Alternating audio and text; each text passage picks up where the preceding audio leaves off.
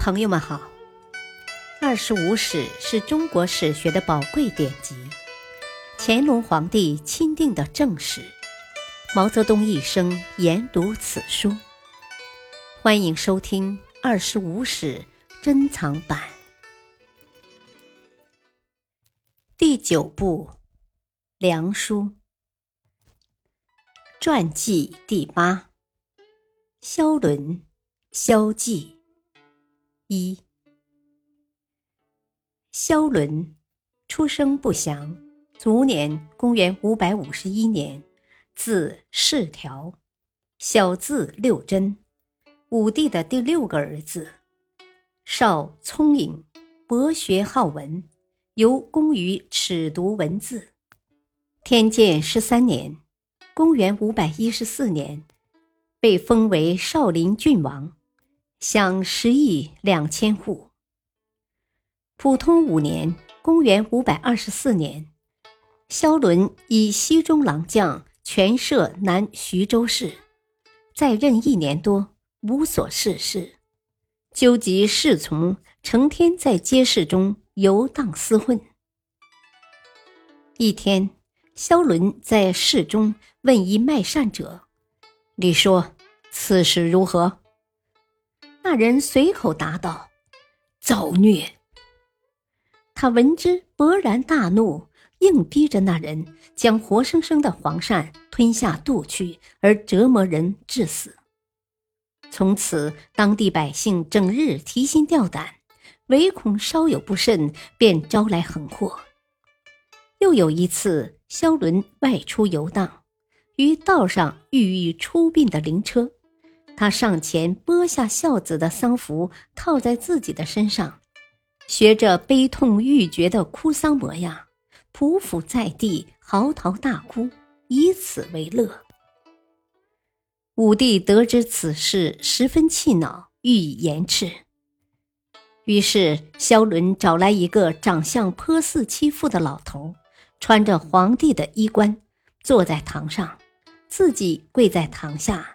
陈述了一通自己的冤屈，接着便剥光那老头的衣衫，拖到庭院中捶打鞭笞，发泄心头的怨气。如此这般，仍感不足以解恨，又令人做了一副棺材，让妻司马崔惠义躺在里面，配灵车、挽歌等丧仪，并让老妪乘车悲嚎。玩起了送葬的游戏，诅咒其父早入阴府。崔慧义不堪无端遭此戏虐，请其逃至健康，把萧伦的所作所为如实上奏。武帝大怒，当即遣禁兵将萧伦捉拿下狱，并拟于狱中赐妻自尽。由于太子萧统的替妻劝谏。萧伦才得以免死，但被剥去封爵。大通元年（公元五百二十七年），萧伦被恢复封爵。中大通元年（五百二十九年），为丹阳尹，四年迁扬州刺史。在任期间，骄纵如常。他曾派人到市上赊买棉彩、丝布。一次就达数百匹之多，虽说赊买，事后却未付分文。商贩们被他搅得都躲藏在底店里，谁也不敢贸然上市做买卖，以致连少府购置棉彩等物都无法如期完成。为此，朝廷斥责少府办事不力。少府丞相何志通无奈之下，将萧伦骚扰市面诸事做了禀报。萧伦又遭到了武帝的一通训斥。当萧伦探明举报人是何志通之后，马上指使心腹戴子高等数人，成天在京城追杀何志通，最后用槊将其活活刺死在白马巷中。梁代贵族子弟在京城内公开杀人之事时有发生，不足为怪；但像萧伦这样公然杀戮朝廷命官的却不多见。何志通临死前曾用手指蘸着自己的血，在墙壁上写了“少林”二字。待朝廷捉拿凶手时，萧伦先是将戴子高等藏匿在自己府中，后又设法让他们突围逃走。为了搪塞舆论，武帝把萧伦废为庶人，关押府中。数月之后解押，恢复官爵。事到如此，萧伦反感到委屈，整天牢骚满腹。在一次宴会上，他即席赋诗十二韵，借题发挥。称自己才高而贱气，寂寞久无声。